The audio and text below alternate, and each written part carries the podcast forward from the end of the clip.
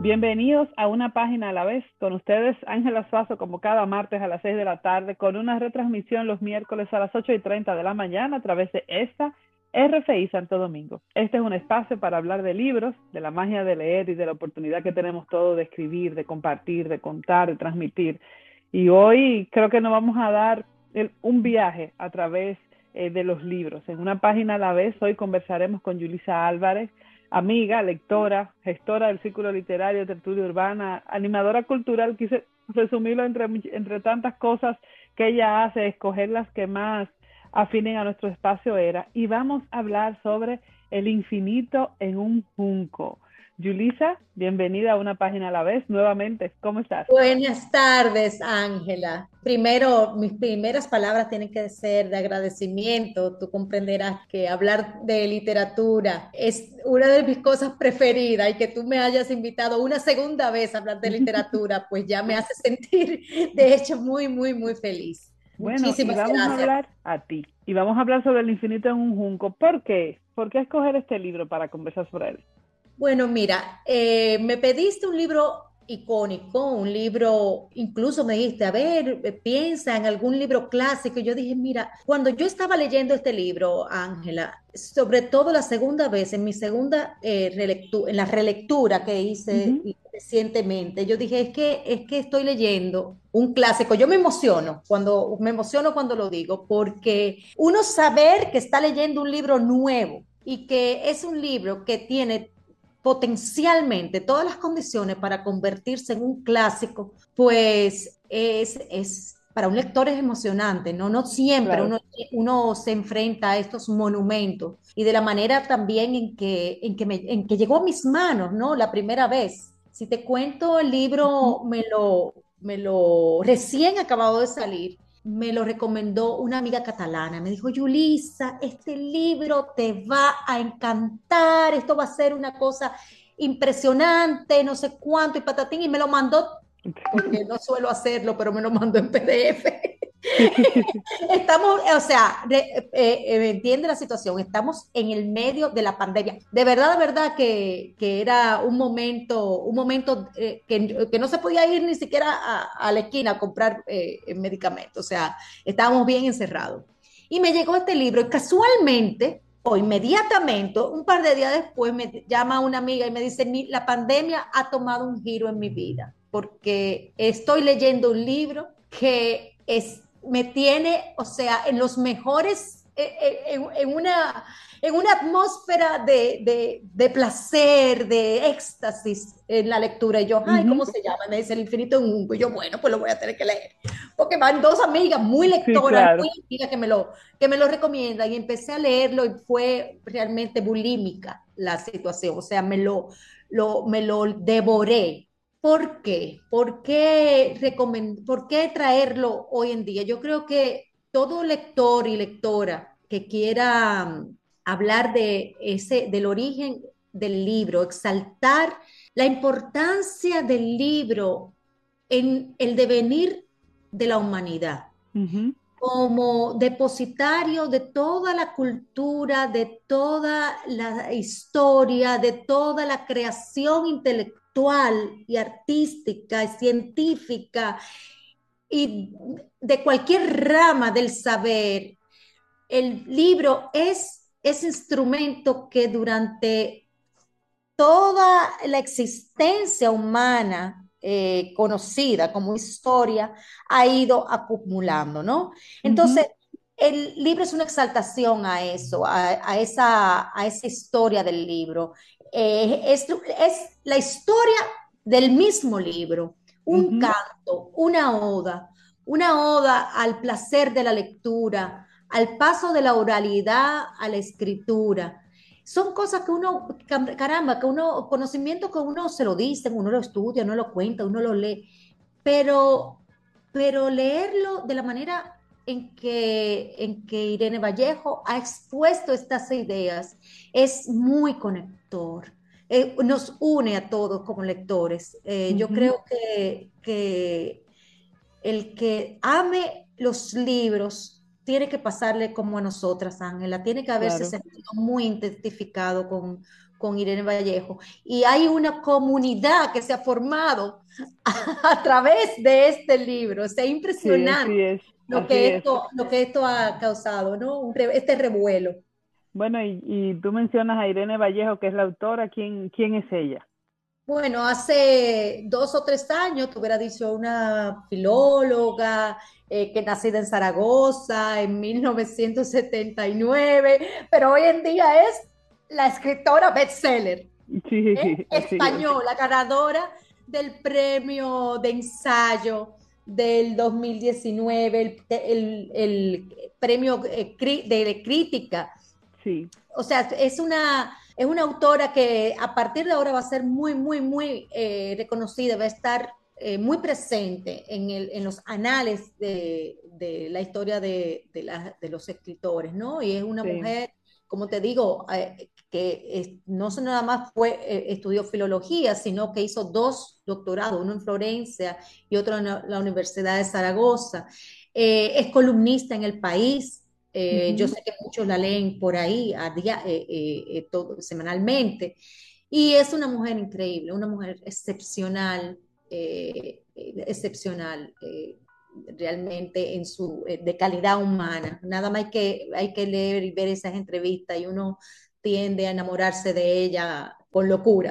Sí, sí. Sabes que ella dice que a pesar de que ella había escrito dos novelas, circunstancias, bueno, ajenas una vida eh, hospitalaria que se vio su vida, digamos que literaria o académica suspendida a raíz de la enfermedad eh, de su hijo, una condición de salud de su hijo y de la enfermedad del fallecimiento de su padre. Entonces ella convirtió la escritura en la forma de escape a esa situación de vida que la estaba absorbiendo. Ella había publicado ya dos novelas cuando decide aprovechar, digamos, esa coyuntura que su vida le había dado para comenzar a escribir ensayos, ensayos cortos, que no llegaban a ser un libro. Y es, hay un profesor de ella muy cercano que cuando lo lee, le lee los primeros, le dice, tienes que hacer de esto un libro. Y vaya libro, ¿no? Y vaya libro que cuando, que cuando tomó forma y tomó vida, ha recorrido el mundo. Sus primeros sus editores, los editores que le habían publicado las novelas, eh, los rechazaron, le dijeron que no, que el ensayo no era su línea. Digo yo, ay, ay, ay, qué, qué, mala decisión, qué mala decisión comercial. Sin embargo, la, la recomendaron con otros editores y ahí fue que se arriesgaron a hacer una primera publicación asumiendo que un ensayo hablando del libro en ese tiempo no era eh, materia comercial. Y, y, lo ha sido, lo ha sido, como tú misma dices, un, un bestseller, pero ¿en, ¿en qué tú crees que se diferencia este ensayo de esos otros? Mira, yo creo que eh, yo soy una, yo leo mucho ensayo, tengo que, tengo que reconocer que, tengo el hábito de leer o la costumbre o el placer de leer ensayo. Este ensayo eh, eh, está escrito con, una, con mucha libertad. O sea, ella se nota que ella, es, que ella ha gozado escribiendo este libro. Ha, ha, ensayado literalmente el género, lo ha roto, ha introducido ficción, o sea, ha narrado, ¿verdad? Ha, imaginado cosas. Ella ha hecho también un ejercicio de autobiografía. Ella ha investigado con mucha seriedad y ha plasmado conocimiento y ha puesto a los, a los agentes a los que ella ha investigado a conversar con sus lectores. O sea, ella ha realmente em, escrito esto de una manera muy gozosa, muy, muy lúdica. No quiere decir que ella no supiera lo que estaba haciendo, o sea, ella tenía su, eh, eh, eh, está muy estructurado, está bien estructurado, bien organizado y los ejes conductuales de la novela, del, perdón, del ensayo están muy, muy bien claros. los temas tratados una que otra vez de, de, de una manera muy limpia y muy fina. Lo que quiero decir es que hay un goce en esa escritura que se transmite al lector y el lector recibe esa, esa información y esa opinión de ella con un verdadero agrado, con el corazón abierto. O sea, es un libro, es un libro que, que necesariamente mueve fibras muy, muy, muy profundas en el lector, porque es la historia de nosotros mismos. No nada más la historia del lector, sino la historia de la palabra escrita. ¿Qué y, qué tan, qué tan, eh, qué tan bien acabado está ese tema en este ensayo cuando ella nos lleva de, la, de esa oralidad a toda la todo el, avatar, los avatares que ha atravesado el libro, sus, los héroes anónimos que han salvado, han llevado ese libro a, a, que llegue por siglos ¿no? Dos mil, tres mil, cuatro mil eh, años y estamos aquí enfrente de un papiro, por ejemplo, eh, o de una, de una piedra de, de o una barra de, de, barro cocido llena de jeroglíficos. ¿Quiénes son los autores que han salvado todas esas escrituras hasta llegar a la era de la pantalla electrónica, ¿no? Y el libro sigue eh, exitosamente vigente. ¿Por qué, un ensayo? ¿Por qué tú crees que ella elegiría ese género para transmitir? es que el ensayo, contrario a lo que las personas creen, yo creo que el ensayo es eh, el género donde tú, mm, donde, donde más libertad tiene el autor para, para hablar de una idea. en, la, en la narrativa, en una novela o en un cuento, pues prevalece la historia, ¿no? Aquí en el ensayo no nada más estamos hablando de la historia del libro, sino que estamos hablando de datos, de datos totalmente comprobables y de la opinión de la autora, que es también obviamente algo muy subjetivo. Entonces el ensayo tiene esa, esa virtud. Em, eh, yo, creo, yo creo que ella realmente es, una fenomenal ensayista eh, por esa libertad que, que ella asume cuando escribe. Así es. Bueno, le pedí a algunas amigas lectoras que me compartieran una opinión o una frase, una cita del libro, pero si, si, si las leo todas, pues Ay, le tengo que ser el programa solamente, solamente de eso, pero Alfonsina Madera me, me, compartió que para ella el infinito es un junco más que la historia del libro, es la historia de la humanidad, de la vida misma, que amó esa forma de describir su propia vida, su cotidianidad, la actualidad, junto al recuento histórico, simplemente genial, fascinante. Y creo que así ha sido. Fue una estructura, digamos, de, de historias calculada, una como la muñequita rusa, la matrioska, que iba una ah, detrás de otra y cuando te encontrabas y todas seguían un hilo conductor y nos iban llevando entre esos grandes temas que ella no quería dejar de, de tratar. ¿Cuál, ¿Cuál, tú crees que son esos temas que ella eh, quiso resumir en el libro. Claro, bueno, el, gran tema y el gran protagonista de este, de este ensayo, obviamente, que es el libro, pero tenemos también eh, temas sorprendentes, como por ejemplo, en esa búsqueda de, de la historia del libro, ella encuentra y visibiliza personas anónimas héroes anónimos, así los llama, que son esas personas que verdaderamente salvaron al libro, de, o por lo menos los primeros libros, de ser eh, destruidos eh, de, por el tiempo, por la calcoma, por la guerra, por el fuego, por la censura. Y esos, esos héroes anónimos son, eh, a ver, son los, son los, los la, causa o, los agentes que realmente han, han, contribuido a que nosotros tengamos eh, los libros, eh, libros tan antiguos como de 2000 años eh, con nosotros, ¿no? Eh, otro material que ella trata es, por ejemplo, la, eh, la construcción en sí, de cómo el, cómo, cómo el libro fue creándose como, como dispositivo, como instrumento, cómo empezó siendo de, de, bar, de papiro, o primero en la piedra, obviamente, luego papiro, luego esos de la piel de los animales, lo que nosotros conocemos ya eh, Em, ya más reciente, con la, con la forma de páginas, ¿no? Pero cómo, cómo hubo alguien eh, tan, tan, tan genial y tan creativo que se le ocurrió nombrar, ponerle título al libro para poderlo identificar. Claro. ¿Cómo, le hacen el la carpeta al libro? ¿Cómo, cómo empieza? Cómo, eh, o sea, son cosas tan, tan insignificantes, tan triviales, pero tan importantes para que el libro realmente, el éxito, el éxito funcional del libro, como por ejemplo enumerar las hojas. Entonces ella lo cuenta de una manera tan oral que creo que también ese es la otra, el gran éxito eh, que de, de, esta, de este ensayo, es mantener esa oralidad, ese cuenta-cuento, ese, esos cuentos dentro del cuento, eh, que nos hace imaginarnos que uno está pues hablando con una prima, una tía, alrededor de una fogata, ¿no? Pues, vamos a lo, a lo primitivo, a lo, a lo esencial. Así es, así es. Y, creo que ella eh, básicamente rescata, eh, como tú mencionas tanto de forma lúdica, el placer, el placer de leer. Creo que para mí esa es como la esencia, como saborear, saborear sensorialmente eh, eh, el libro desde, eh, de todas las formas.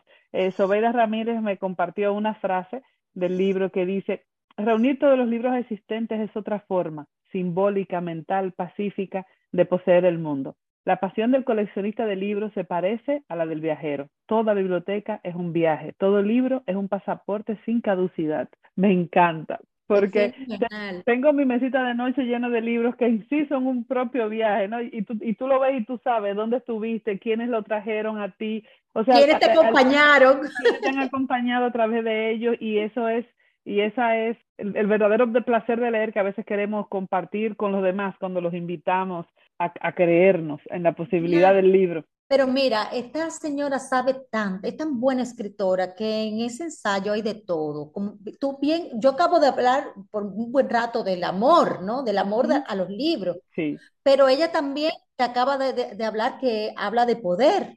El conocimiento es poder.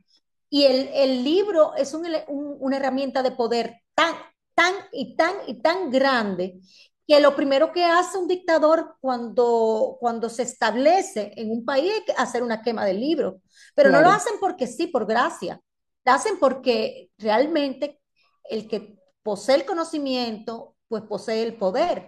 Así y es. quemar un libro, destruir, ¿cuántos libros no se habrán perdido en esas, en esas censuras a través de la historia? Ese es también otro tema interesantísimo.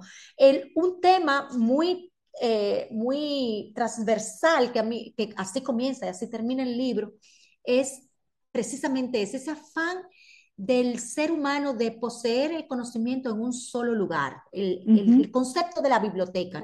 el concepto de la biblioteca es algo tan y tan grande, tan y tan eh, atávico en el ser humano, el concepto de, de, reunir el conocimiento, que, la biblioteca viene a raíz de, esta, ¿no? de, este, de este afán de colección, pero y, lo, y Irene lo maneja de, una manera explosivamente chulísima, como la, la Internet, ¿eh? La, el Google, la nube, ¿no? Lo que nosotros ya hablamos como esa gran nube donde está todo, no es más otra vez la realización, claro, la realización de esa biblioteca de, de Alejandría en términos universales, o sea, está, todo ahí, obviamente. Eh, eh, eh, hay una posesión, hay un poder en tener el conocimiento y eso es magnífico. Entonces, del de, el libro, el libro pasa, porque hay una paradoja aquí muy chula, que el libro lo, lo plantea y nos lo hace ver, y es que el libro y el conocimiento se reservaba a unos cuantos, ¿no? Pero la evolución del libro, el devenir del libro, lo que ha traído es la universalidad del libro. El libro llega a, cada vez a muchas más personas. Creemos que hay menos lectores, no es verdad hay muchos más lectores. Claro, ahora hay un tema con la inmediatez, con, la, con el consumo rápido. Yo creo que estamos atravesando un momento en la historia que, que verdaderamente sirve para reflexionar, pero en, e, nunca antes se habían impreso tantos libros, nunca antes se habían traducido tantos libros. Y, el libro, y también Irene trata mucho el tema de la traducción. Nunca antes los libros habían llevado, llegado a confines tan remotos en el planeta. o, sea que, o sea que el libro es como un virus, es, es, viral el, cómo se ha transmitido el libro a través de la historia, ¿no? y de eso es que trata el libro. Sí, Alexandra Sánchez justamente me comentó sobre eso y me dijo, los dueños de esclavos, como los dictadores, los tiranos, los monarcas absolutos y otros ilícitos detentadores del poder, creían firmemente en la fuerza de la palabra escrita, sabían que la lectura es una fuerza que requiere apenas unas pocas palabras para resultar aplastante. Alguien que es capaz de leer una frase es capaz de leerlo todo. Una multitud analfabeta es más fácil de gobernar. En contrapartida, el amor de los hombres libres por la lectura se veía con cierto recelo. Justamente como tú comentabas. Impresionante. Alexandra es una gran lectora, una muchacha que, muchacha, porque es más o menos eh, una muchacha que, que realmente tiene una visión bien aguda de las cosas y, esa, traer esa frase, eh, realmente resaltarla es, una, es una gran cosa. Yulisa, ¿algún fragmento en especial que tú recuerdes? Ay, pero me lo pones bien difícil. Mira, yo tengo, el, yo tengo el libro que he, hecho un arbolito de Navidad. Tú no te imaginas eh, la cantidad eh, de papelito que yo tengo colgando, pero si tú me pidieras así al azar, y lo voy a hacer al azar, de, o sea, de verdad, de verdad, eh, lo abrí y, en la página que me salía estaba subrayado, porque tengo casi en todas las páginas hay algo subrayado, ¿no? Y dice aquí, eh, ahora en la página 385 de mi edición, dice, ahora mi madre y yo susurramos las historias de la noche en los oídos de mi hijo. Ay, qué belleza que me salió eso. Aunque ya no soy aquella niña, escribo para que no se acaben los cuentos Escribo porque no sé coser ni hacer punto. Nunca aprendí a bordar, pero me fascina la delicada urdimbre de las palabras. Y aquí va lo que subrayé. Cuento mis fantasías ovilladas con sueños y recuerdos. Me siento heredera de esas mujeres que desde siempre han tejido y destejido historias. Escribo para que no se rompa el viejo hilo de la voz. Hermoso. Ella, ella resalta el, el, trabajo de la mujer eh, en toda, eh, en toda la, evolución del libro o toda la, construcción de lo que es el artefacto del libro, a tal forma que se ve reflejado en el, en el, en los, en el, en el argot literario, como el nudo, el desenlace, eh, bueno, el hilo de la historia, eh, y todo, todo, todo ese, eso, ese, esas palabras que giran alrededor del libro te dan la idea de que son las mujeres tejedoras, ¿no? Eh, un, oficio, un oficio muy femenino, quien, quien labora dentro de, en esa, y colabora para que el libro realmente llegue a nuestras manos. Obviamente eso es una subjetividad de ella, producto de todo lo que ha estudiado eh, eh, eh, la antigüedad, ¿no? La antigüedad clásica.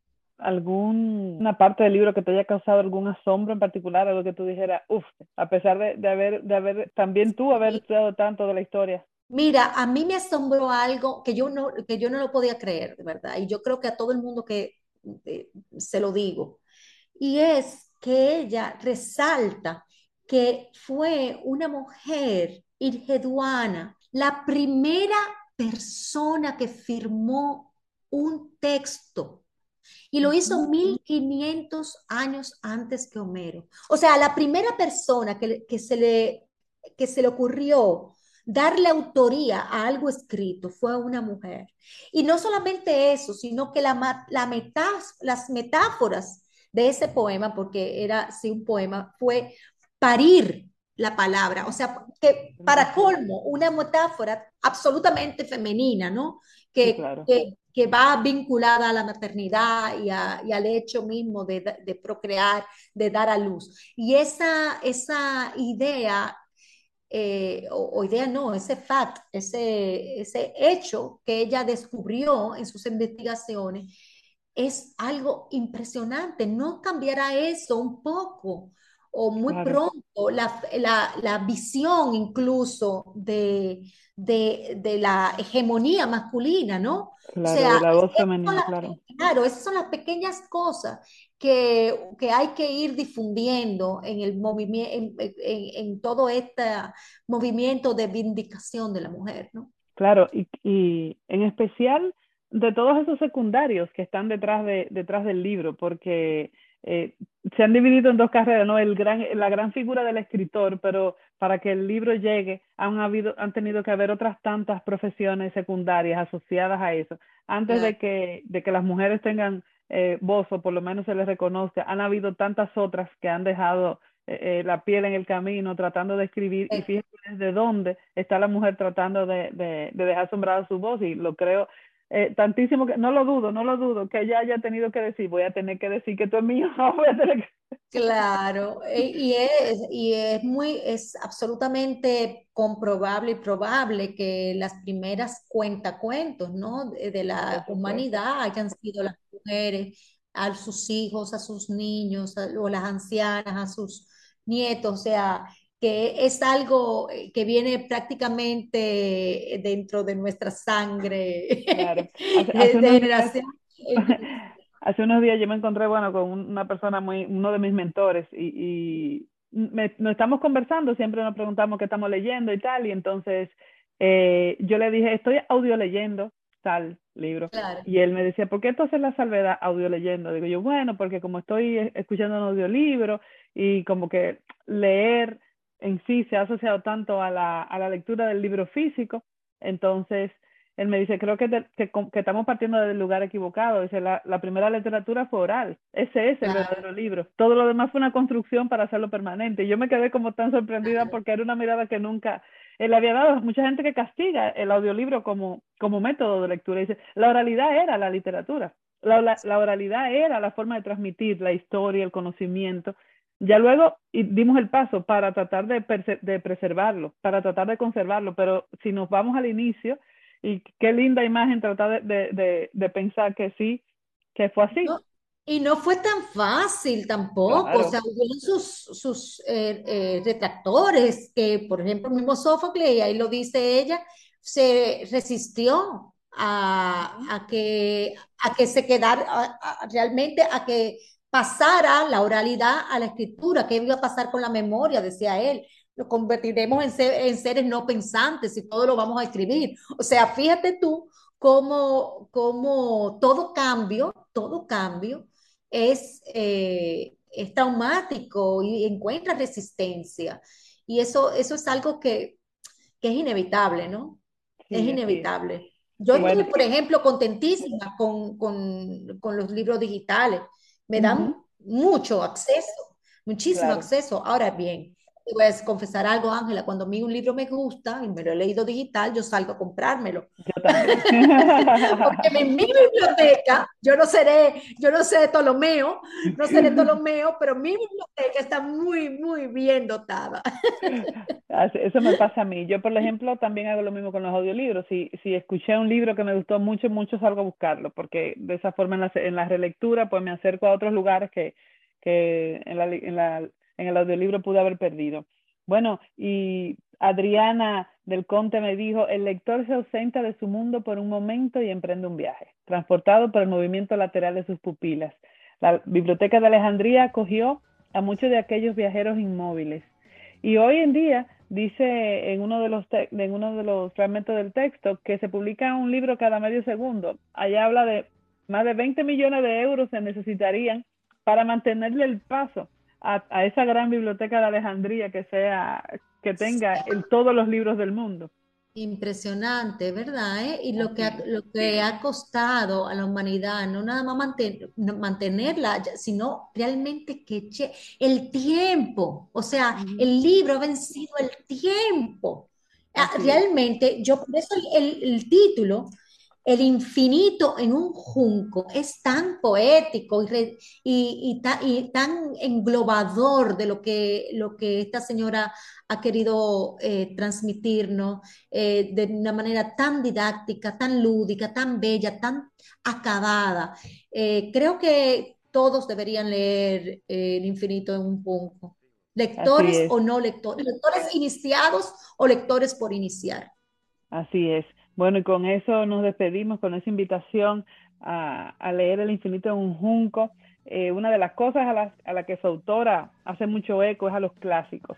Y ella recomienda cinco clásicos para quienes quieran comenzar la aventura de, de adentrarse en esos históricos libros. Ella recomienda leer La Odisea de Homero, Metamorfosis de Ovidio, las tragedias de Sófocles, la historia de Herodoto y los poemas de Safo.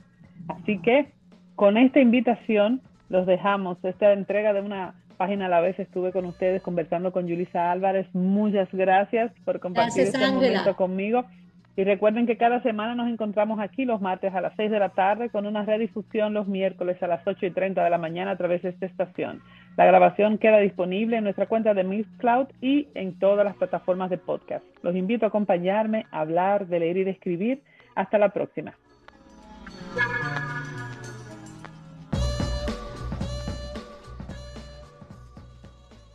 Saint-Domingue, 90.9 FM.